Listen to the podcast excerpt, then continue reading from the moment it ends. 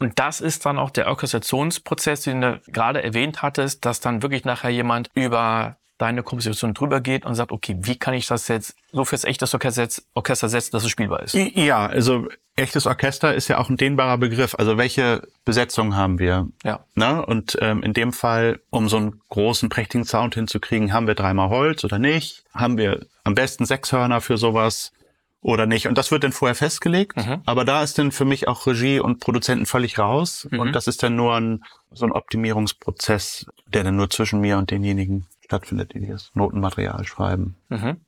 Genau. Da ist natürlich auch wichtig, dass man ein bisschen eine klassische Ausbildung hat und sich mit Orchester auskennt, dass man weiß, ja gut, ich, ich habe jetzt keine zwölf Hörner oder ja. was ist, also es sei denn, man hat ja zwölf Hörner, aber ne, ansonsten, was ist jetzt wirklich machbar? Was klingt ungefähr einigermaßen gut? In welcher Range sollten die Instrumente spielen? Weil ich das dann manchmal erlebe, dass die Instrumente einfach zu tief gesetzt werden. Also wenn ich jetzt eine ganz tiefe Tuba habe, die klingt in den Libraries vielleicht total soft, aber es ist ja viel, viel schwieriger, so tief unten so einen weichen Ton zu erzielen. Ja, ja, total. Als jetzt in der mittleren Lage. Und dann wundert man sich nachher bei der Aufnahme, wieso kriegt denn der Spieler das nicht hin? Genau, Spielbarkeit und Ranges und es gibt ja so Extended Ranges, die einige Spieler hinkriegen. Sehr gut, also bei Trompeten hm. ganz oben das D und das E oder noch höher. Aber dann schätze ich die Frage, wie oft schaffen die das? Ja. Ähm, und ist das in so einem Raum wirklich ratsam, so Extrem Ranges anzuwenden? Oder ist es dann eben die Aufgabe zu sagen, okay, das geht dann in eine Piccolo-Stimme, also in dem Fall dann Trompete oder so. Können wir vielleicht auch nochmal in die Holzbläser reinhören. Ja. Genau, aber das ist, wie du gerade sagtest, total wichtig, ähm, wenn man dann schreibt und auch schon auf der Sketch, Sketch-Basis, die wir besprochen haben, auf dem Klavier, dass man Ranges im Blick hat. Mhm. Was ist gut spielbar? Und erst danach, glaube ich, geht es um die Frage, was kombiniert man miteinander? Mhm. Um, um, das ist denn ja Orchestration eigentlich. Ähm, Genau, die Holzbläser sind hier. Wie gesagt, er ergänzt in den Ensemble Patch Stem hier unten mit, okay, Orchestereffekte gibt es auch, das sind aber keine Holzbläser, mit den Holz hier, Holz hier, Holz hier. Das zusammen müsste jetzt, ja, nee, hier ist Chor noch dabei, das wollen wir nicht. Das gucken wir uns gleich an wieder die gleiche Stelle nehmen von vorhin.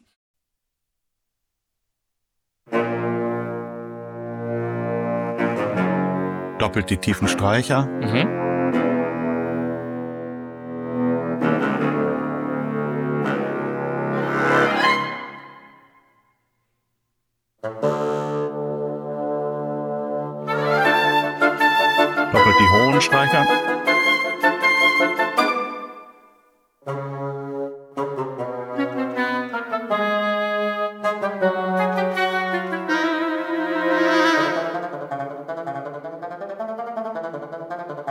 Gutes Beispiel für eine Sache, die beim Sequencing nicht gut funktioniert ab einem bestimmten Tempo, sind diese schnellen Repetitionen, ähm, Measure Tremolo Patches.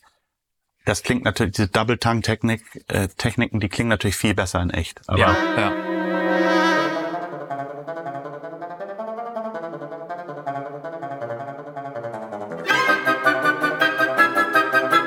Da blendet sich das schon wieder besser. War ein Fehler drin?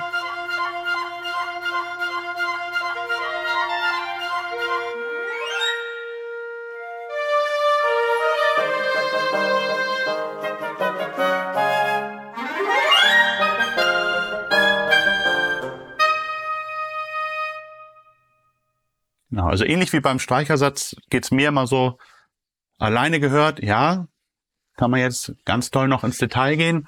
Im Kontext also was ich eingangs meinte hier, die ähm, Gott doppelt zum Beispiel die tiefen Streicher. Wenn man da die Streicher dazu nimmt, ja, schöne Idee. Klingt das dann nämlich so.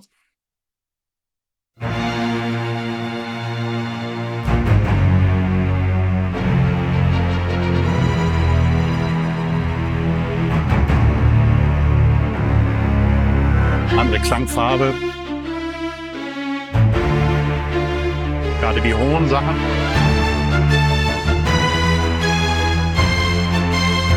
Wenn ich die Holz mal wegnehme, klingt so, wenn Holz dazukommt.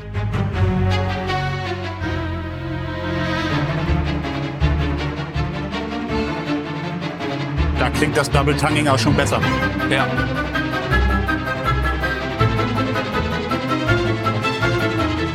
Und diese, das Zusammenfügen von, von einzelnen Subgruppen hin zu einer Summe, ich meine, das ist ja eigentlich auch in Essenz das, was passiert beim Orchesterspielen. Ne? Also wenn man ganz nah Stimmt. rangeht, hat man einen anderen Eindruck, Eindruck, als wenn man sich zurücksetzt und das gesamtheitlich anhört. Und das ist für mich so die größte ähm, Freude und Herausforderung. Und das finde ich ein super schönes Beispiel, wie wichtig die Holzbläser auch sein können, Ja. weil die ja so oft unterschätzt werden. Da werden nur die, die Strings genommen und die, die Blechbläser, damit es epic und, und fett ist.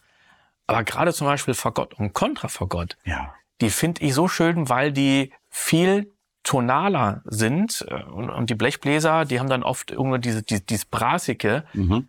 ähm, aber wir kommen ja auch mit dem äh, Kontrafagott, kommen wir ja, glaube ich, auch am, am tiefsten, ne, was jetzt die Orchesterinstrumente angeht. Ähm, ja, das geht noch weiter. Es gibt so Special Interest Instrumente, sage ich mal, also E, E-Flat, Kontrabass, Bariton, Okay. Klarinetten und so. Aber die Ja. sind nicht Standardrepertoire-mäßig in, einem, in einem Orchester drin. Ähm, ja, ja, das stimmt schon. Das ist, ähm, ich meine, es hängt immer davon ab, was für ein Sound oder was für eine Klangwelt wird dann eigentlich avisiert. Und in Mhm. dem Fall, wie gesagt, es sollte halt nach einem vollen Orchester klingen. Und so kommt man um diese Komplettheit des Klangs nicht drum herum. Es Ja. gibt ja genügend Beispiele, wo man sagt, nee, ich will nicht, dass das so idiomatisch nach Orchester klingt, sondern ich möchte nur den Effekt von tiefen Holzbläsern mit Mhm. Celli haben. Mhm. Aber das ist eine andere Genrefrage. In, in Mhm. so einem Genre ging es darum zu sagen, wir benutzen ein bestimmtes Ensemble und wie gehen wir damit um? Ja. Wie ist das denn bei dir? Es gibt ja eigentlich äh, zwei, drei Möglichkeiten, die verschiedenen Artikulationen anzusteuern. Ich kann es nicht ganz sehen, weil der Bildschirm riesig und äh, etwas weiter Ja. weg von mir ist. Die Frage, arbeitest du mit Key Switches? Ich glaube äh, zu sehen, dass das nicht der Fall ist. Ich bin mir nicht ganz sicher. Oder hast du pro Spur eine andere Artikulation? Wenn man jetzt sogar noch in Cubase wäre, dann hätte man die Expression Maps, glaube ich, ist mittlerweile ja auch irgendwie Mhm. machbar in Logic. Also die drei Möglichkeiten gibt's. Was ist da deine Wahl? Ja, ich glaube, Expression Maps heißen sie in Cubase, hier heißen sie anders. Articulation Sets, genau. Ähm, ist nicht ganz auf meinen Mist gewachsen, ähm, habe ich mir auch äh, besorgt sozusagen im Kollegenkreis.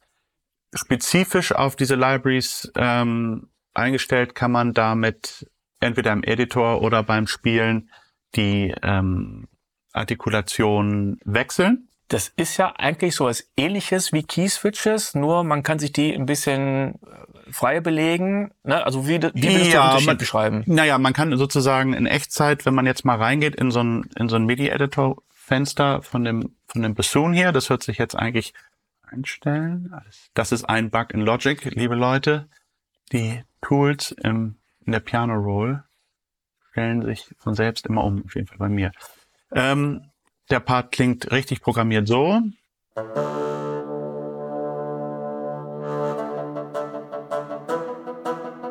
Jetzt äh, will ich aber die lange Note nicht als lange Note haben, sondern in der Artikulation kurz. Mhm. Kann ich hier einfach Spiccato angeben. Klar, die MIDI-Note hat den falschen Längenwert, Mhm. aber man hantiert nicht mit extra MIDI-Noten, die eine Nanosekunde davor stattfinden müssen, damit der richtige, die richtige Artikulation getriggert wird, sondern es ist quasi Echtzeit-Artikulationsänderung. Dann kann man die kurzen hier vom Spiccato zu einem Triller. Einer Triller funktioniert bei der Library ein bisschen anders. Das ist ein schlechtes Beispiel. Ähm, da musst du zwei Töne angeben. ja, ne? richtig, Ja, richtig, ja. genau. Ähm, Forzando machen, vielleicht, was jetzt hört, weiß ich nicht. Ja. Klingt, klingt scheiße, auf gut Deutsch. Aber wir hören den Unterschied. Wir hören den Unterschied, genau. Es ist Spiccato gedacht. Und natürlich, ähm, also die Terminologie pro Artikulation, das ist auch gut bei Cinematic Studio Series, ist pro Instrumentengruppe gleich. Auf jeden Fall ist das für mich ein riesen, äh, ein wirklich unglaublicher Vorteil, äh, die zu benutzen, weil ich viel zu lange, was heißt viel zu lange, aber sehr lange hm, Libraries benutzt habe mit Key Switches, wo man die nicht benutzen muss. Es gibt immer Libraries, vor allen Dingen auch Ensemble Patches, wo es sich nochmal anbietet. Dann gibt's andere Hersteller, die einfach nicht, also die eine Serie von Libraries im Orchesterbereich rausbringen, aber wo es einfach zu viele Unterschiede gibt in der in der Belegung der Artikulation. Und das, mhm. wie gesagt, ist der Vorteil von denen hier von CSS. Hier können wir mal zu den Streichern runtergehen. Das ist in drei Spalten unterteilt für meine Orchesterklänge der, das Articulation Set, was ich benutze.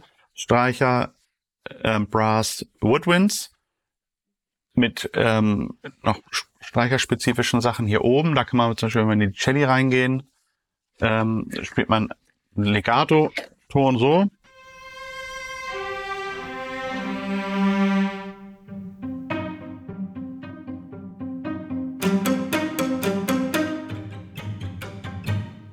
Und fürs Programmieren kann man entweder während des Spielens die Artikulation sich aussuchen. Tremolo.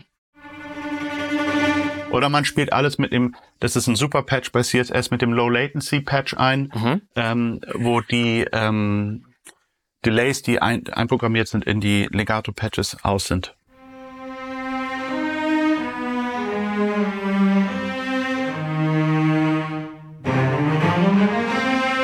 Marcato Overlay super, um Runs zu programmieren oder auch ähm, akzentuierte Passagen im Legato-Bereich zu haben.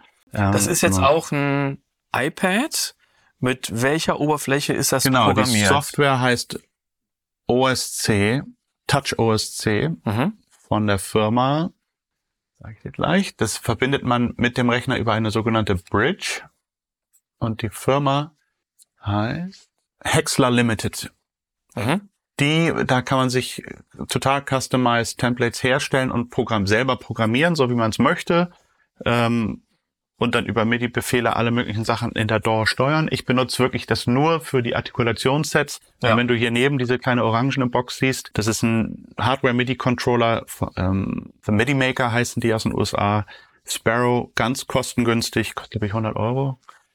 Und äh, mit einem Super-Editor kann man den programmieren. Ist ganz, ganz einfach und ich finde so Hardware-Fader, ähm, um ähm, Velocities zu programmieren und äh, Volume-Kurven zu machen, einfach wesentlich ähm, besser für mich. Ich finde sowas auch generell schön, auch echte Fader zu haben, als das jetzt ähm, hier äh, auf Glas verkrampft immer mein Finger, so wenn ich das mache. Ja, ja genau. Zu doll, es ist, ist zu, zu krampfig. Das äh, ist interessant, weil ich jetzt mein Template demnächst auch mal komplett überarbeiten möchte und auch überlege, bis jetzt habe ich wirklich auf jeder Spur eine eigene Artikulation. Meistens. Das ist auch ein Weg, das zu machen, natürlich. Ja. Es ist, äh, wenn ich da kurz reingrätschen darf, natürlich dann irgendwie eine Frage, wie komplett soll die ähm, Template werden in Bezug auf Orchester? Ne? Weil wenn mhm. du das machst für jedes Instrument, das wird halt richtig viel. Ja, und das möchte ich eigentlich gar nicht. Nee. Ne? Also ich, ich weiß, es gibt Leute, die sagen, boah, geil, ich, ich habe ein Template mit irgendwie 700 Spuren. Nee, das aber ist auch nicht meins. Also das ist auch wirklich nicht meine... Ich finde, und das ist für mich eigentlich der wichtigste Punkt, wenn man zu viel über technische Dinge wie eine Template nachdenkt und sich zu viele Workflows überlegt, die man dann auch einhalten muss, mm, mm. dann geht's mir immer so, dass ich immer blockiert bin. Also es ist egal, ob es Orchester ist oder Big Band oder andere Dinge. Man muss es irgendwie versuchen, übersichtlich und simpel. Ich meine, ich weiß, dass das jetzt wahrscheinlich nicht sonderlich simpel aussieht, wenn man das erste Mal drauf guckt und dass man ja. eine subjektive Sichtweise hat auf sowas, wenn man damit jeden Tag arbeitet. Aber es ist, es macht schon Sinn. Also auch wie das angeordnet ist. Ähm, Chor ganz oben, okay, kann man drüber streiten, aber es fängt wie in einer Partitur mit Holzbläsern an, dann Blech, da gibt's so eine, einfach für die Übersichtlichkeit meine sozusagen meine Control-Section hier mit meinem Piano-Sketch-Sound. Dann hier ein paar additional Gitarren, die ich gar nicht brauche. Aber dann geht's runter schon zu Percussion und Strings. Und so ist es halt auf einer Orchesterpartitur auch ange, angeordnet. Und das hilft mir beim Denken immer von oben nach unten. Mhm. Ich, also bevor Leute fragen, ich habe hier oben natürlich noch äh, andere Stems, zwölf Stems, die ich aus einer anderen Template importiert habe, um Solisten-Sounds, äh, Solo-Percussion, in dem Fall Keyboards auch noch ähm, zu importieren. Das hat jetzt nicht nichts mit meinem Orchester-Klangkörper so zu tun. Das war der dritte von elf Teilen. Im vierten Teil geht es um die Frage, quantisieren ja oder nein. Und Florians Karriere. Und wenn du weitere solcher spannenden Interviews sehen und hören möchtest, dann kannst du mich unterstützen, denn es ist doch immer mit ziemlich viel Aufwand verbunden, zu den Leuten hinzufahren, in Hotel zu übernachten, Kamera und Ton mitzunehmen und das Ganze später zu editieren. Ich weiß, Podcasts und YouTube sind kostenlos. Trotzdem würde ich mich sehr über deine Anerkennung, Wertschätzung und vor allen Dingen Unterstützung freuen. Das Ganze kannst du auf kofi.com machen. Da kannst du mir einen Kaffee spendieren und ich würde mich wahnsinnig drüber freuen. Ansonsten natürlich gerne Daumen nach oben, den Kanal abonnieren, gerne den Kanal teilen. Bis zum nächsten Mal. Ciao!